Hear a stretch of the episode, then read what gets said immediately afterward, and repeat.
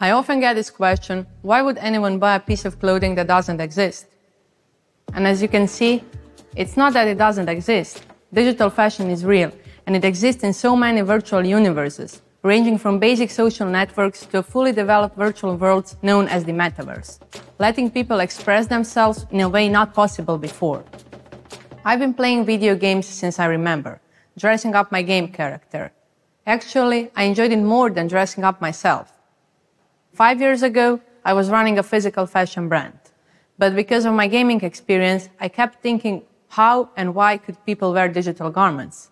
And there was a reason I believed they would. In 2016, I did a research on the hypebeast culture.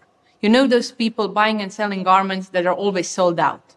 As part of this research, I've joined various Facebook groups where they were gathering. What I noticed was they were usually buying those pieces just to post a photo of themselves wearing it on their social channels and later on they would resell it.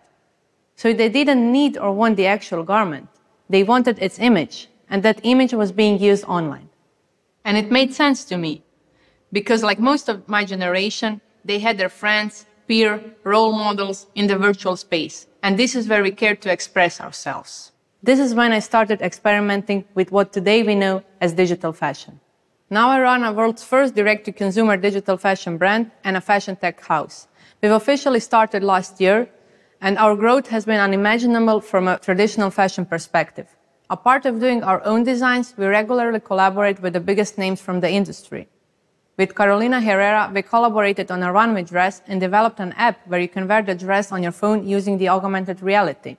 And with Jean Paul Gaultier, we collaborated on a piece that was part of their couture collection. We even have our flagship store in the Decentraland, a metaverse owned and created by its users. And we are not the only ones. For example, on DMAT, an NFT marketplace, fashion brands are selling authenticated digital fashion items that are usually sold out as soon as they are released. And as it was for me, the games are becoming gateway to digital fashion for many. The biggest names in luxury segment are eagerly trying to enter this space. Balenciaga has collaborated with Fortnite, and Gucci bag was sold inside Roblox for more than it's worth in real life. Fortnite itself has sold more than 2 billion worth of skins and game extras for in-game character dressing. But it's a misconception that creating digital fashion is quick and easy. We often have to play by the same rules as in real life physical fashion. Think back to a time when there were no computers and people were making posters by hand.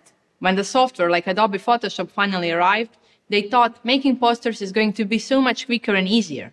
But obviously, that wasn't true because technology just replaced outdated principles with the new possibilities.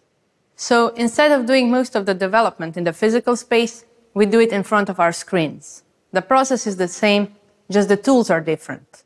And in the end, everything falls back to a complexity of a piece or a concept. For example, there's a huge difference in creating a basic t-shirt or a couture-like dress, regardless of the medium.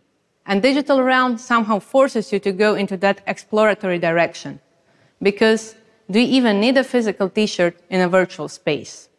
With digital fashion, you can experience fashion in its purest form, devoid of functional barriers. You don't need your sleeves there.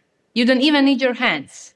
Digital fashion is not an alternative, but an evolutionary step, and we are currently at the beginning of this new era an era where digital garments could become an added layer to our reality, where you will be able to instantly choose to whom you want to present yourself wearing multiple different outfits at the same time and using most advanced technology like AR or VR, for example.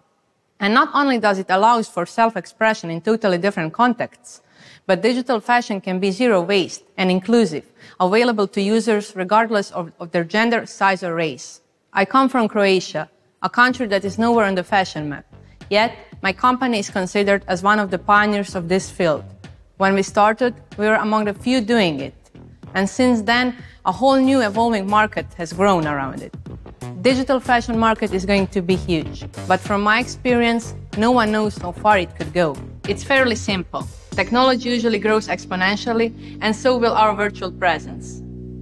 And someone has to dress these people. Thank you.